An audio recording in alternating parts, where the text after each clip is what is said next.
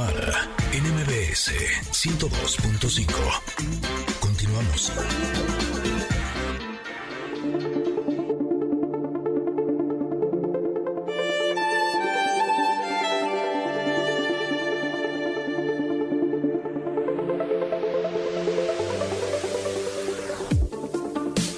Pues llegamos a nuestro comentarot y la carta del día de hoy, eh, híjole, es una carta tan importante porque siento que es algo que tenemos malentendido eh, y que a veces justo el no entender realmente lo que significa es lo que podría estar causándonos algunos problemas. Y les voy a decir por qué.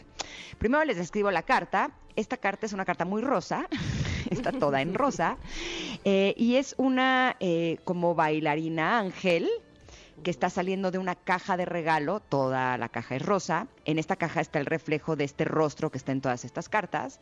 Eh, la bailarina está bailando, trae un antifaz, su vestidito de tutú rosa con tul, sus alas preciosas, eh, pueden ser alas de ángel o puede- podrían ser también alas como de libélula, eh, amarillas con un poquito de rosa.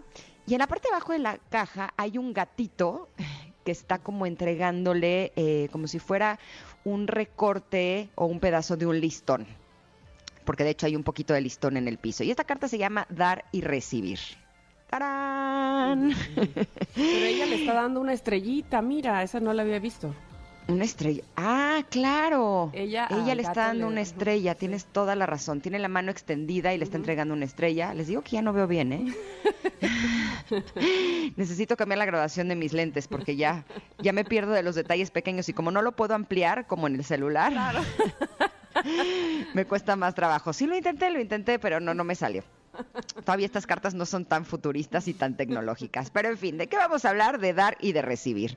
Sí podría decirles que esto es algo en lo que he tenido que trabajar muchísimo toda mi vida, pero más últimamente, porque eh, siento que cuando somos pequeños y no hemos recibido eh, lo que queremos, ¿no? O lo que necesitamos, es más preciso decir lo que necesitamos, eh, nos podemos convertir en givers, en dadores. Y tenemos la falsa idea que entre más demos, más vamos a recibir. Y eso generalmente no sucede, sino todo lo contrario. ¿A qué me refiero? Eh, si usamos la imagen de un río, ¿no? Eh, que nosotros somos una persona que como un río estamos dando y dando y dando y dando a los demás, en esta imagen del río, ¿cómo podemos pensar que esta agua va a venir de regreso si hay una presión de nosotros hacia el otro lado? Eh, se convierte en algo completamente imposible, ¿no? Lo que pasa es que creemos que cuando eh, nuestra pareja o nuestra familia o nuestros amigos o en el trabajo o lo que sea no, no, no están valorándonos o no nos están dando justo esto que necesitamos, creemos que entre más les demos, como que en ellos va a haber un, ah, yo creo que ahora sí se lo merece, ¿no? Ahora sí merece que yo le dé algo a esa persona. Y generalmente ocurre justo lo contrario.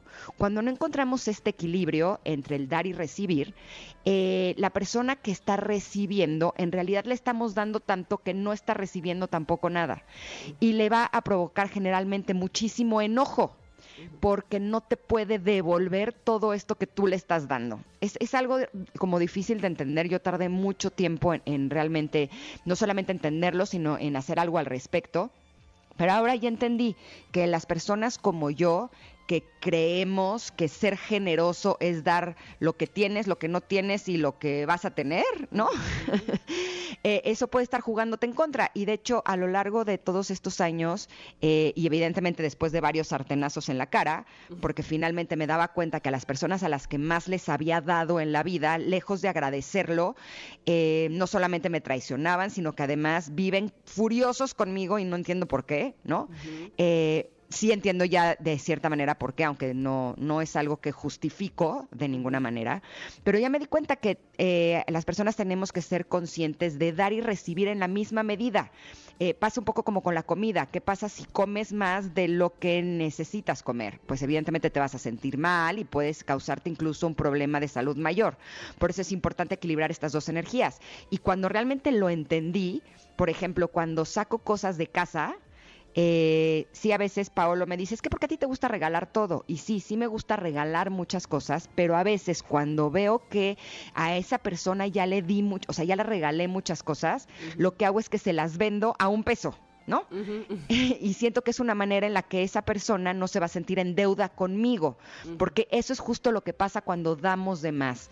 Creamos esta sensación de deuda en las otras personas y eso provoca muchísimo enojo.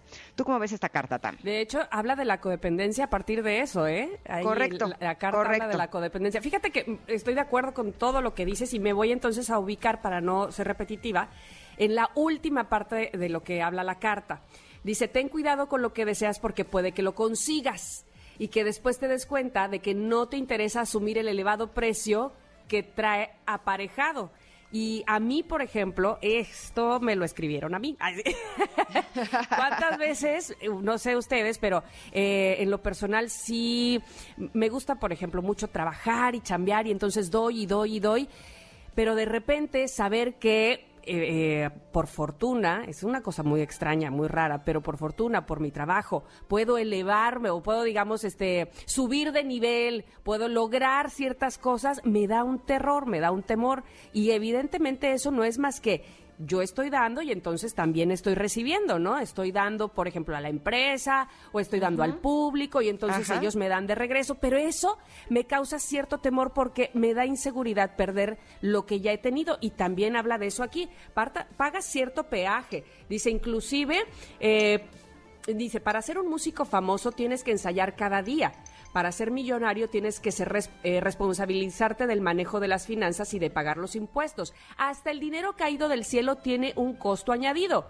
No obstante, tranquilo, el espíritu te ayudará a recuperar la armonía poco a poco, porque sí, luego uno da y da y da, y ya cuando te quieren dar de regreso, cuando más bien te toca a ti recibir, es, no, no es un asunto de que sientas que no lo mereces, pero sientes que puede cambiar o... Eh, alterar tu tranquilidad. Y no. El dar y recibir me encanta también que lo pone aquí, que es como un baile.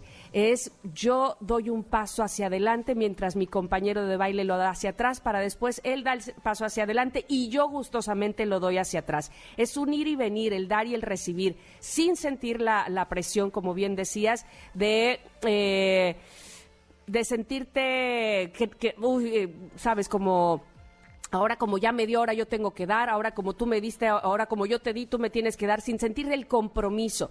Es un dar y recibir que debiese ser natural, digamos, en la humanidad, eh, que debiera salir espontáneamente eh, y, sin... Sin, sin, sin, hacerlo a fuerza, vamos, sin tampoco pensar que lo merezco todo, porque lo di todo, eh, porque entonces hacemos esas uniones de codependencia de las que estabas hablando precisamente. Entonces, el dar y recibir, digamos que debiese ser así, natural como la danza. Por eso es que aparece esta bailarina, precisamente. Y ahora sí que ni muy, muy, ni tan, tan, ¿no? O sea, no quiere decir que si yo te ayudo, voy a estar parada en la puerta esperando a ver cuándo me vas a ayudar tú a mí. Pero si ya pasó cierto tiempo en donde solamente soy yo quien te procura, quien te cuida, quien te da, quien te hace, y tú no me estás dando de regreso, bueno, es momento de... Eh, eh, tomar cartas en el asunto, ¿no? Cambiar, cambiar de, compañero de baile. Exacto. Bailar con otro la danza del dar y recibir. Y sobre todo ser conscientes que para dar tienes que tener. ¿No? Ajá, eh, bien. O sea, para dar una buena calidad de amor, bueno, te tienes que dar primero amor a ti. Para dar dinero tienes que tener dinero, porque yo tenía un tío que se decía muy generoso.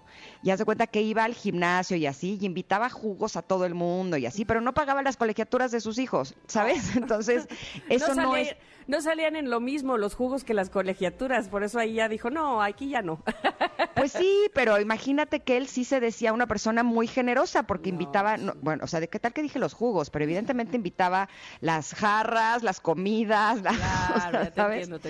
a todo el mundo y, no pagaba las colegiaturas de sus hijos. Entonces, eh, creo que es bien importante que eh, pensemos en eso, que para poder dar una buena calidad de lo que sea, primero tenemos que darnos a nosotros y a los nuestros, que, que, finalmente son los más importantes, y equilibrar entre el dar y recibir. De hecho, justo termina esta carta con este esta frase que me encantó y dice, el primer paso para alcanzar tu verdadero destino es ser consciente de que necesitas tanto dar como recibir. Así es que vamos a equilibrar esto en nuestra vida para que podamos realmente eh, tener una vida pues mucho más rica y más equilibrada. aunque sea un poco repetitivo. Esta carta, como siempre, está publicada en nuestras redes sociales. Podrán disfrutar de esta bailarina del dar y recibir, que está realmente hermosa. Y eh, así nos vamos a ir a un corte, pero regresamos porque hay mucha información en deportes. Somos Ingrid y Tamara y estamos aquí en el 102.5. Volvemos. Es momento de una pausa.